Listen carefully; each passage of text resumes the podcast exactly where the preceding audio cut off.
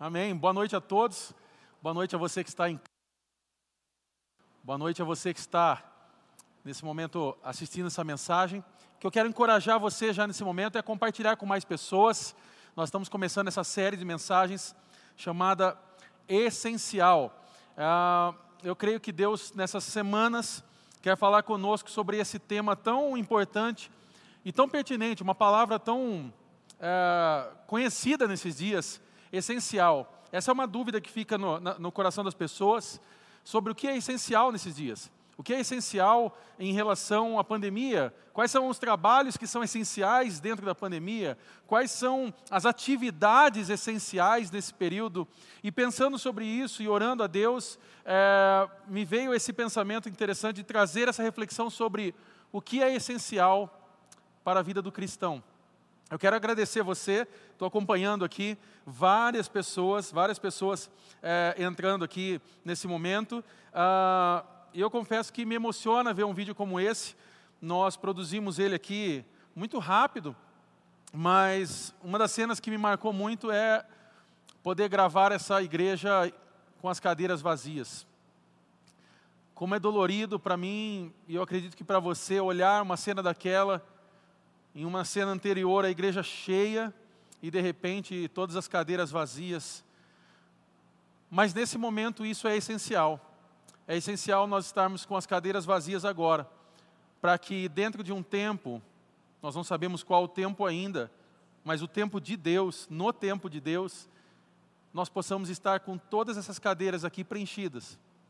E que você, sua família, possa estar presente daí aqui. Então, o que eu quero encorajar você nesse momento é: não andeis ansiosos por coisa alguma. Deus está cuidando de você, Deus está cuidando de nós. No tempo oportuno estaremos todos juntos aqui. Tem várias pessoas entrando, mas eu quero aproveitar e já dar início a essa palavra dessa primeira mensagem da série chamada Essencial. Nós estamos em meio a essa turbulência social, nessa crise que nós estamos vivendo, da saúde, do emprego, desemprego, ah, nessa, nessa crise espiritual que muitas pessoas estão vivendo nesse momento, e entre outras crises que nós estamos passando, o que eu quero fazer é esse paralelo é, e trazer para nós essa ideia, uma resposta do que, que seria essencial para a minha vida e para a sua vida. O que eu quero deixar claro é que a ideia dessa série não é trazer uma visão política, não é trazer uma opinião pessoal sobre os fatos do que está acontecendo agora.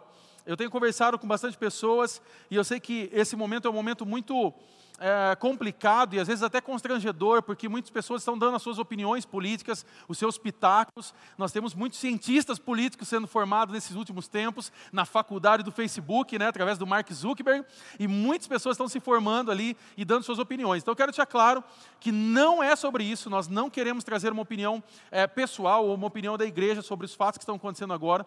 O que eu quero trazer nesse contexto é uma declaração espiritual sobre a minha e a sua caminhada com Jesus, sobre como nós estamos desenvolvendo isso, quais são os aspectos que nós precisamos evoluir, quais são os pontos que eu e você precisamos desenvolver nesse contexto.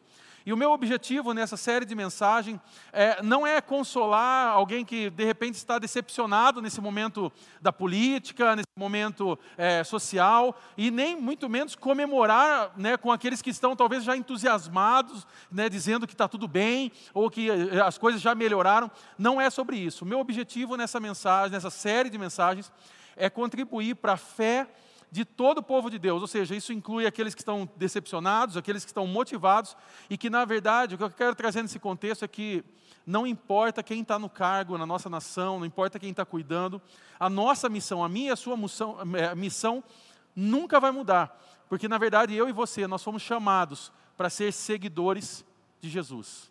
Eu e você fomos chamados para ser seguidores de Jesus. Então, me permita entrar nessa mensagem e eu quero pregar essa mensagem a partir do Salmo 46. Então, se você tiver com a tua Bíblia ou o seu smartphone é, não esteja utilizando para a transmissão, você pode abrir ele aí, Salmo 46. E eu quero dar o contexto desse salmo para você, dessa mensagem, porque essa, essa passagem é uma passagem é, realmente poderosa das Escrituras. E você pode ter esse versículo, talvez, é, já estampado na sua casa, o que é ótimo. Talvez você tenha em alguma caneca sua, é, sei lá, talvez você tatuou esse versículo, não importa, mas só para você entender o contexto, é, é importante nós compreendermos o que estava se passando aqui dentro de Salmo 46, para que você não perca nada da profundidade, da riqueza que esses versículos e que essa passagem mostra para mim e para você hoje. Salmo 46, me permita ler para você do versículo 1 ao 10. Deus é o nosso refúgio e a nossa fortaleza, auxílio sempre presente na adversidade. Por isso não temeremos, embora a terra trema e os montes afundem no coração do mar, embora estrondem as suas águas turbulentas e os montes sejam sacudidos pela sua fúria. É, há um rio cujos canais alegram a cidade de Deus, o santo lugar onde habita o Altíssimo. Deus nela está, não será abalada. Deus vem em seu auxílio desde o romper da manhã.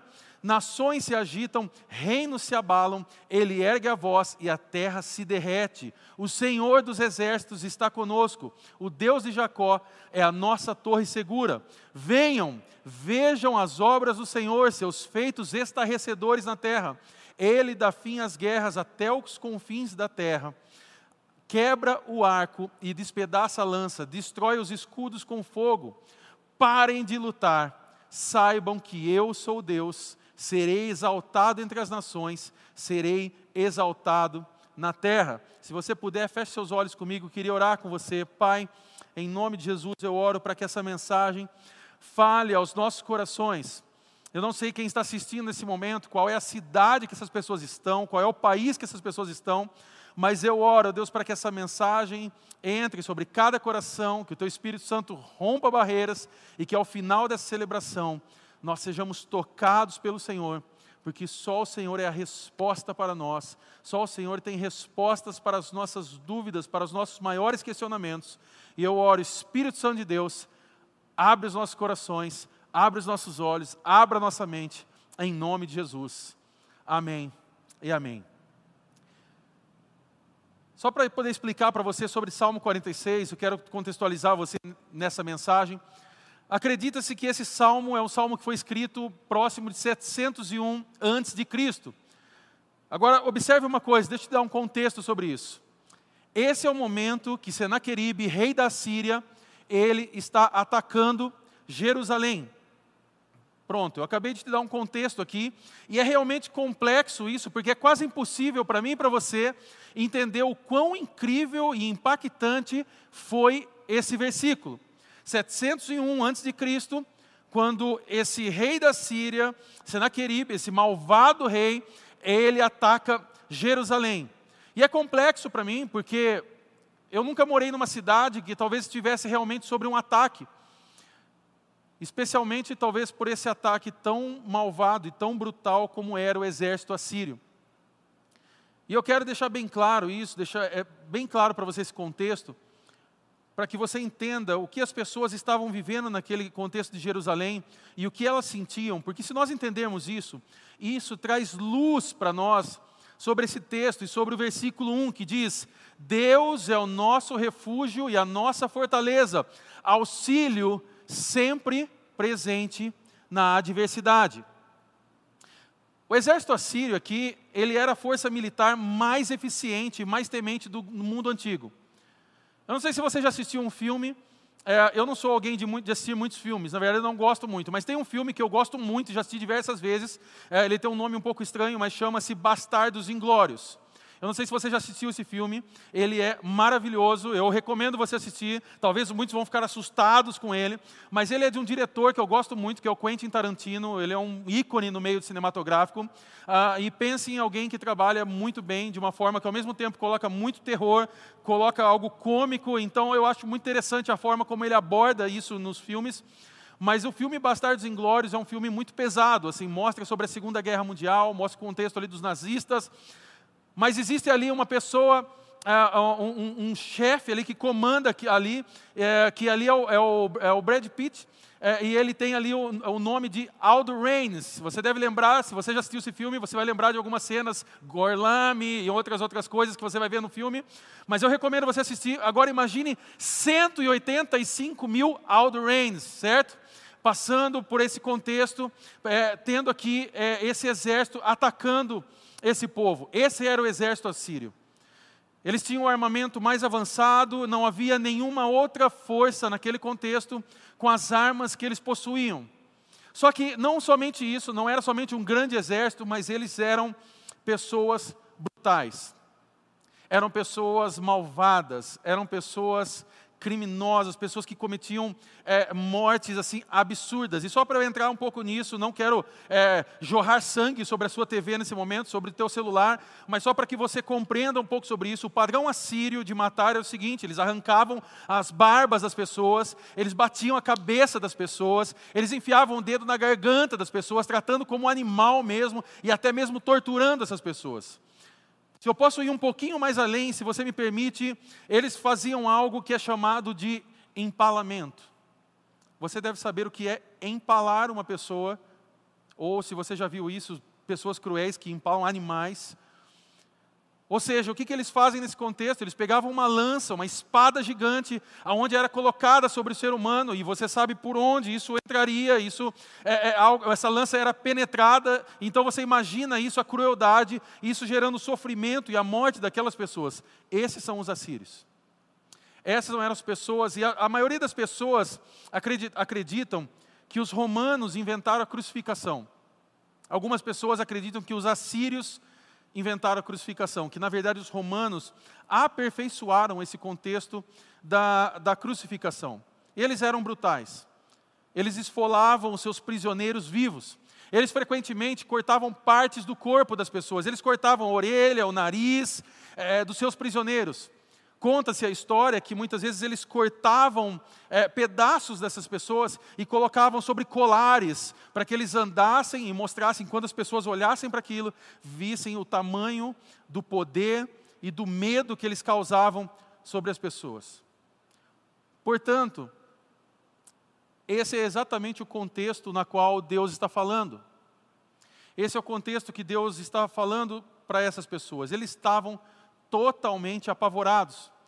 Então, se você pudesse imaginar nesse contexto, era uma época de turbulência nacional, onde eles sentiam desesperança, onde eles não tinham capacidade nenhuma de se defender por conta dessa própria força. Mas o Espírito de Deus dava a eles esperança. E 2.700 anos depois, o nosso mesmo Deus, que está hoje nessa noite na tua casa, está aqui nesse lugar, está diante dessa celebração online, está dentro de, da, da tua família, está sobre a nossa cidade, ele nos dá a mesma esperança quando ele nos lembra aquele quem é Deus. Deus é o nosso refúgio e a nossa fortaleza, sempre pronto a ajudar nos momentos difíceis. Eu amo essa passagem. Ele está sempre pronto. No momento em que você está em apuros, ele está pronto. Qualquer situação que você esteja passando, ou que você passa, nunca pega Deus desprevenido. Ele nunca vai dizer algo, eu não estava esperando por isso. Ele nunca vai dizer, eu não sei o que fazer agora. Deus é o nosso refúgio e a nossa fortaleza. Auxílio sempre presente na adversidade. Você está passando uma adversidade hoje? Deus está presente, cuidando de você. E há duas palavras hebraicas que eu gostaria de compartilhar com você nessa noite. São duas palavras muito interessantes que eu quero falar com você. Uma delas é nimsa. Se você puder, repita bem alto na tua casa isso. Nimsa. E a outra palavra é meod. Nimsa, meod. São duas palavras interessantes hebraicas que significam aqui. A nimsa significa ser descoberto, significa ser encontrado, significa ser experimentado. Em outras palavras, eu não posso simplesmente falar sobre esse atributo de Deus. Não existe palavras aqui para descrever. Você e eu temos que experimentar. Nimsa. Eu poderia tentar falar para você sobre a Cordilheira dos Andes, até que você viaje e voe por ali e você tenha a experiência de ver a glória da criação de Deus e veja a beleza daquela cordilheira. Só que palavras não conseguem expressar isso, você vai ter que experimentar. Eu tive a alegria de poder experimentar isso. Mas se eu tivesse como explicar aqui como é aquelas cordilheiras, eu não teria palavras para explicar. Você vai ter que fazer essa viagem, poder passar por cima experimentar. Eu poderia te falar, por exemplo, sobre a presença de Deus que há nas comunidades e nos vilarejos de Moçambique. Quando aquelas pessoas começam a adorar e cantar a Deus, e eles começam a fazer aquela adoração, e não é como a nossa adoração cronometrada, onde nós começamos a nos preocupar quando a música se estende um pouco mais, quando nós já começamos a se preocupar que hora vai acabar a celebração. Não, não é sobre isso. É uma experiência que não tem como falar. É só você indo até Moçambique, até aquelas comunidades, e você viver essa experiência. Aliás, somente cortando aqui e fazendo um, um break rápido sobre a nossa mensagem, a nossa grande igreja em Moçambique está sendo construída. E em breve você vai ver algumas fotos no decorrer da semana. Nosso pessoal já está trabalhando sobre isso, eles vão postar coisas magníficas e você em breve vai poder ver como vai ficar a nossa igreja lá. E muito em breve, dentro de alguns meses, eu creio que ainda esse ano, se Deus permitir, nós vamos estar lá, inaugurando um espaço muito maior para as pessoas adorarem a Deus. E eu gostaria muito que você pudesse ir comigo. Então, comece a orar, coloque no teu coração essa viagem. Não é apenas uma viagem, não é apenas um período, é um momento missionário.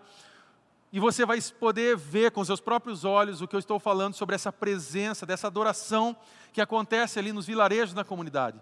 Nimsa. Eu poderia te contar também sobre algo fantástico, que é sobre o banoffee que a minha esposa faz. E aí eu poderia contar para você que é um doce maravilhoso. Algumas pessoas tiveram a oportunidade de comer.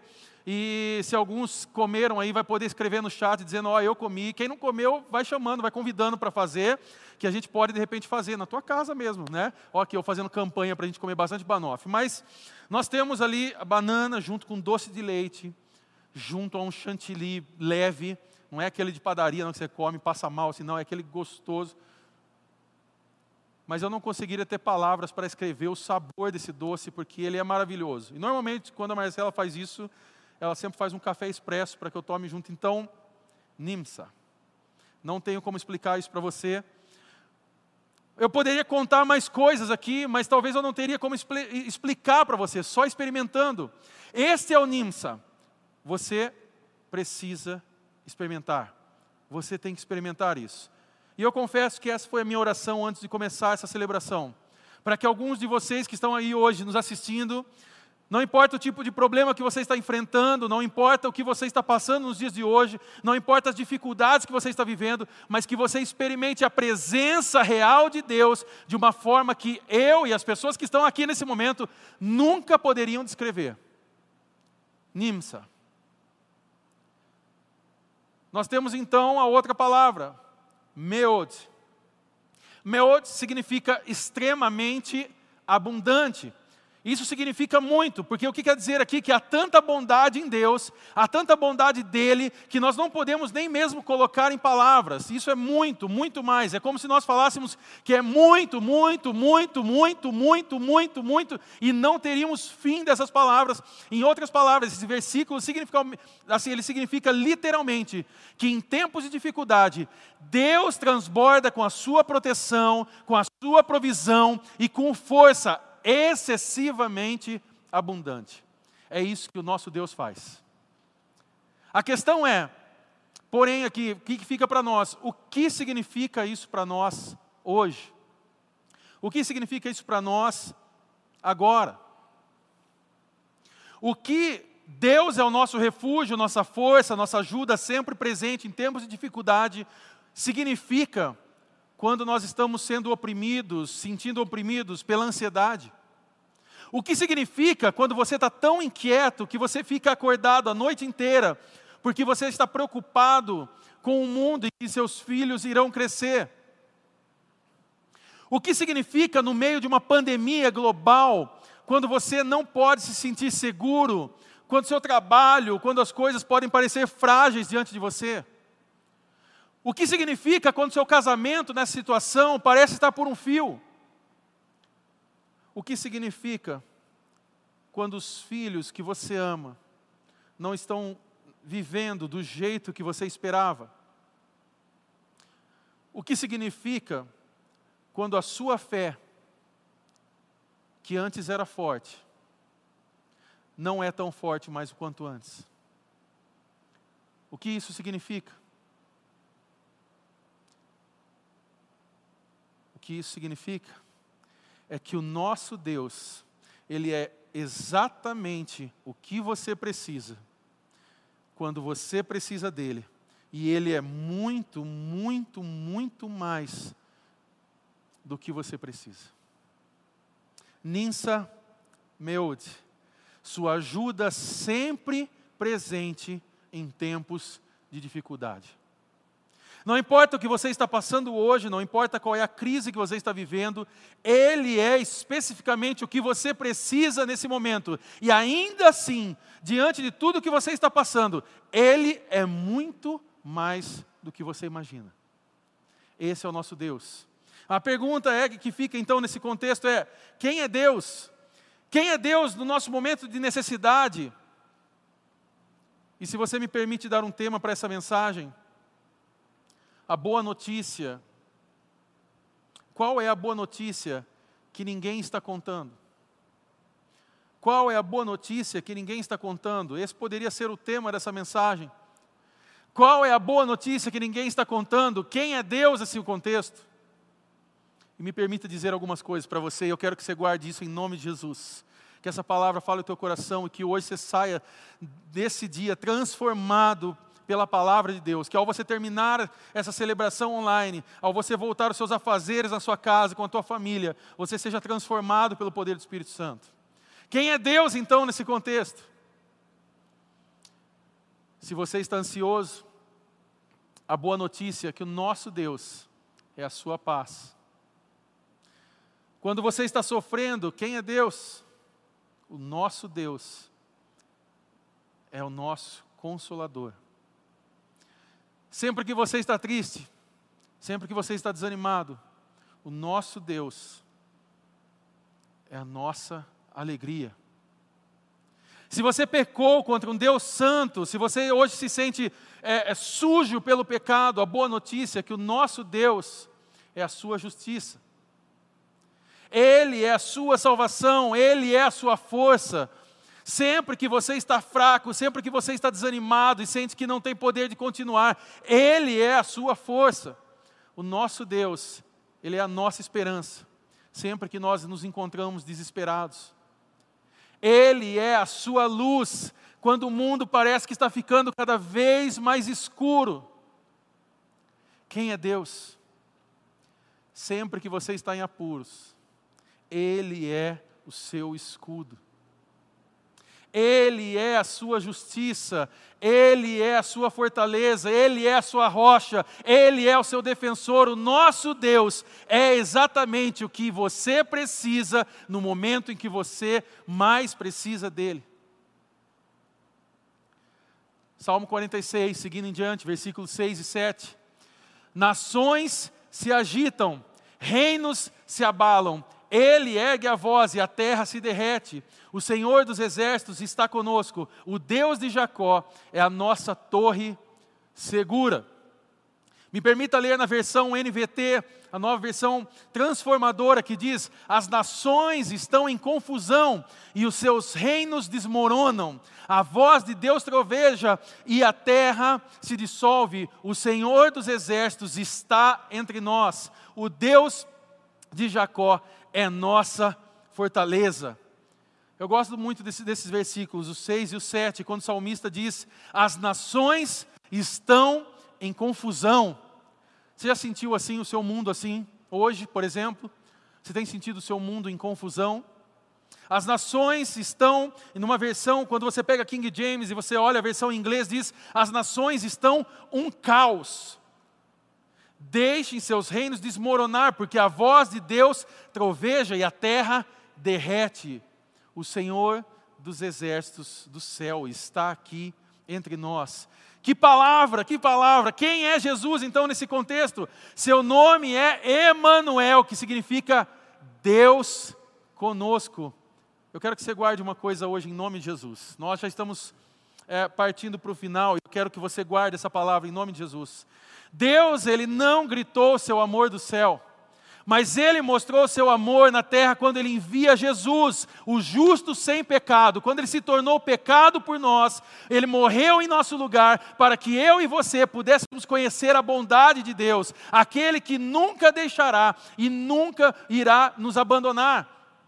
Esse é o nosso Deus, esse é Jesus que está presente hoje, querendo tocar a tua casa, querendo tocar a tua família, querendo tocar as pessoas que estão com você nesse momento assistindo, querendo tocar essa pessoa que recebeu esse link através das, do seu WhatsApp, você que está nos assistindo hoje pela primeira vez. Aliás, se você está assistindo hoje pela primeira vez, manda uma mãozinha aí no chat, diga: Olha, eu estou aqui pela primeira vez, seja muito bem-vindo. Você vai ser recepcionado pelas nossas pessoas de forma virtual, você vai ser recepcionado, você vai ser amado, e eu quero dizer: Jesus ama você, Jesus tem propósito sobre a tua vida. Eu não sei porque você entrou nessa celebração online, mas se você entrou hoje, é porque Deus está querendo dizer que Ele tem propósito sobre a tua vida, que Ele ama você, e aquilo que é realmente essencial para você está sobre hoje nessa palavra. Jesus ama você, Ele quer mudar a sua história.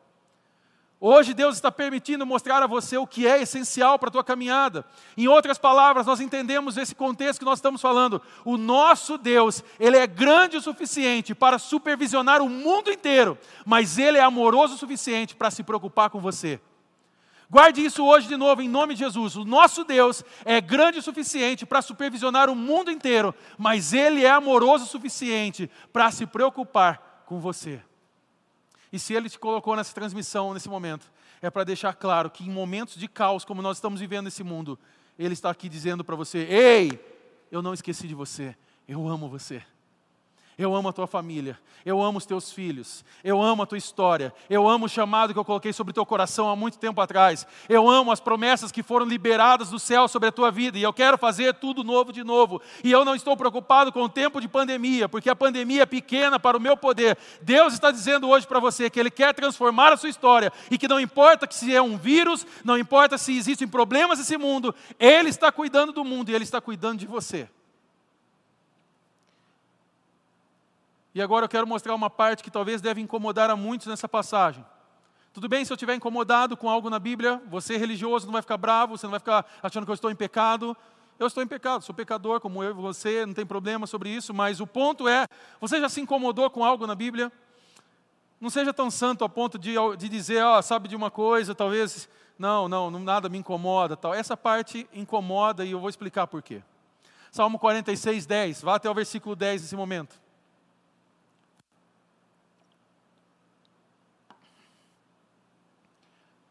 Versículo 10: Parem de lutar, saibam que eu sou Deus.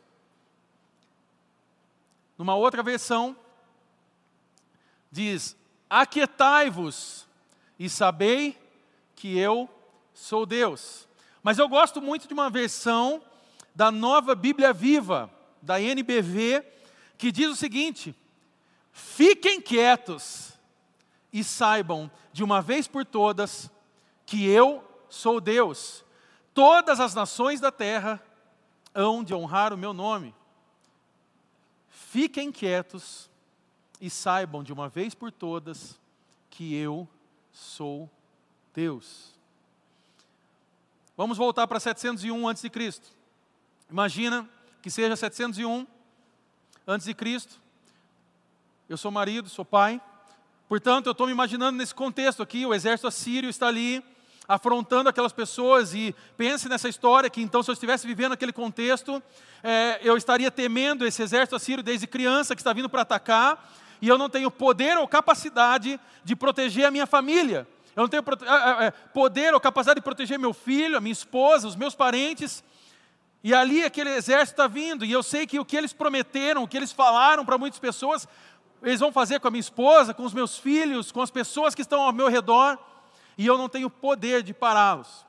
E a lição que Deus traz num contexto como esse, num momento de caos, é esse: fique quieto e saiba que eu sou Deus.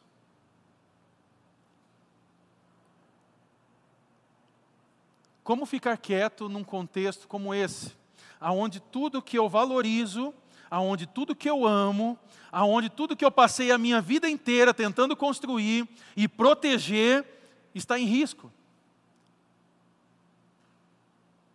Como ficar quieto num momento como esse e Deus está me dizendo que eu não posso fazer o que foi designado para mim como homem, que é proteger, lutar e cuidar das pessoas ao qual eu amo?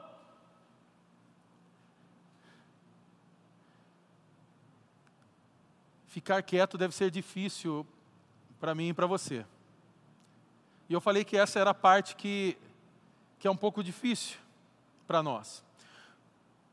Porque a razão pela qual eu não gosto de ficar quieto ou parado é porque quando nós estamos parados e quietos, nós não podemos contribuir com nada. Quando eu estou parado, eu não consigo estar no controle.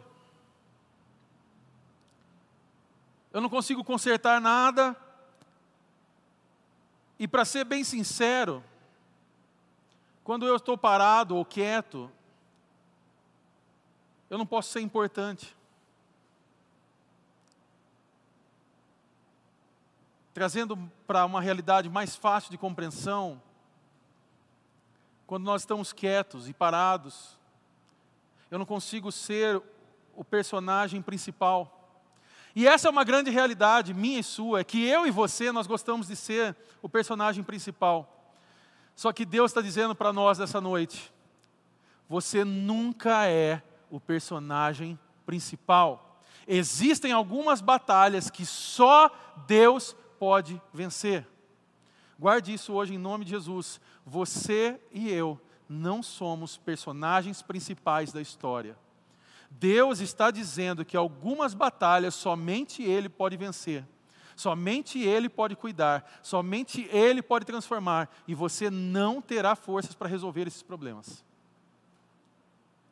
O texto aqui não está falando para ficar assustado, o texto aqui não está falando para nós ficarmos ansiosos, o texto aqui não está falando para a gente ficar preocupado, o texto aqui não está falando para a gente se tornar um idiota nas redes sociais, postando um monte de coisas, um monte de baboseira e reclamando com tudo e com todos. O que o texto está dizendo para nós aqui é: fique quieto, descanse. Esse fique quieto, se você for procurar a palavra em hebraico, é rafá. Esse rafá quer dizer exatamente isso, fique quieto, relaxe. Essa palavra quer dizer para relaxar ou seja, é para você descansar nesse contexto que Deus está cuidando de tudo. E aí então fica uma pergunta para nós, para nós avançarmos e fecharmos essa mensagem. O que aconteceu com todas essas pessoas em Jerusalém? O que aconteceu então com aquelas pessoas que estavam passando por esse sofrimento dos assírios e que poderiam ter o medo e o caos e a morte sendo declarada sobre elas. E nós temos essa história resumida em, dois lugares da Bíblia. Você pode acompanhar depois. Eu gostaria que você lesse essas histórias. Segunda Crônicas, capítulo 32, ou Segunda Reis, capítulo 19. Nós temos a mesma história sendo contada. Mas eu quero partir aqui para esse final lendo Segunda, Segunda Crônicas, capítulo 32, versículo 21. E eu quero ler para você isso. E o Senhor enviou um anjo que matou todos os homens de combate e todos os líderes e oficiais no acampamento do rei assírio, de forma que este se retirou envergonhado para a sua terra. E certo dia, ao adentrar o templo de seu Deus, alguns dos seus filhos o mataram à espada. Os assírios planejaram um ataque. Nós temos então essa oração. E Deus envia um anjo. Um anjo apenas. Deus não mandou uma legião de anjos. Deus não mandou os melhores dele, os escolhidos dele. Deus mandou apenas um anjo. 185 mil soldados mortos. Nosso Deus é exatamente o que você precisa quando você precisa dele. Grande o suficiente para supervisionar o mundo, mas amoroso o suficiente para se preocupar com você. O que você precisa hoje? O que você precisa de Deus nessa noite? Apenas um anjo, uma oração respondida. Talvez o que você precisa hoje de apenas um toque de Deus. Um sermão como esse. Uma palavra. Rafá. Fique quieto. Se aquiete e saiba que Ele é Deus e está cuidando de você. Não é o que diz Salmo 46, versículo 10? Parem de lutar, saibam que eu sou Deus, serei exaltado entre as nações, serei exaltado na terra. Ou como nós lemos na nova Bíblia viva, Fiquem quietos e saibam de uma vez por todas que eu sou Deus. Todas as nações da terra hão de honrar o meu nome. Fecho essa mensagem com uma pergunta para você. O que é essencial para você nessa noite? O que é essencial para você nessa caminhada com Jesus? O que eu quero convidar você nessa noite, dentro desse contexto, é a você ir um pouco mais devagar a você se aquietar. Sabe aqueles ânimos que estão à flor da pele, a ansiedade, todas as crises que chegaram na tua vida, na tua mente, e que hoje a tua mente não se desliga.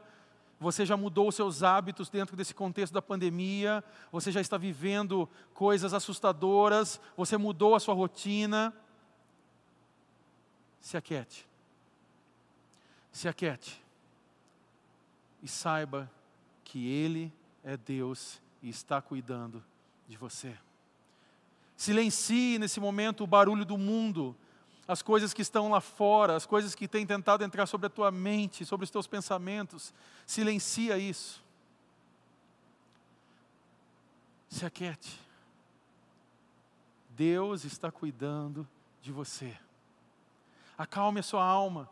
Acalme a sua alma nesse momento. O nosso Deus é exatamente o que você precisa quando você precisa dele. Grande o suficiente para supervisionar o mundo e amoroso o suficiente para se preocupar com você. Quero convidar você nessa noite a permitir Deus ser exatamente o que você precisa nesse momento. E muito mais. Fique quieto. E saiba de uma coisa: só Ele é Deus. Só Ele é a resposta que você precisa. O que é essencial nesse momento? Talvez, se eu puder te dar uma dica nesse momento, essencial agora seria você orar, seria você aquietar o teu coração e permitir que Deus possa falar com você.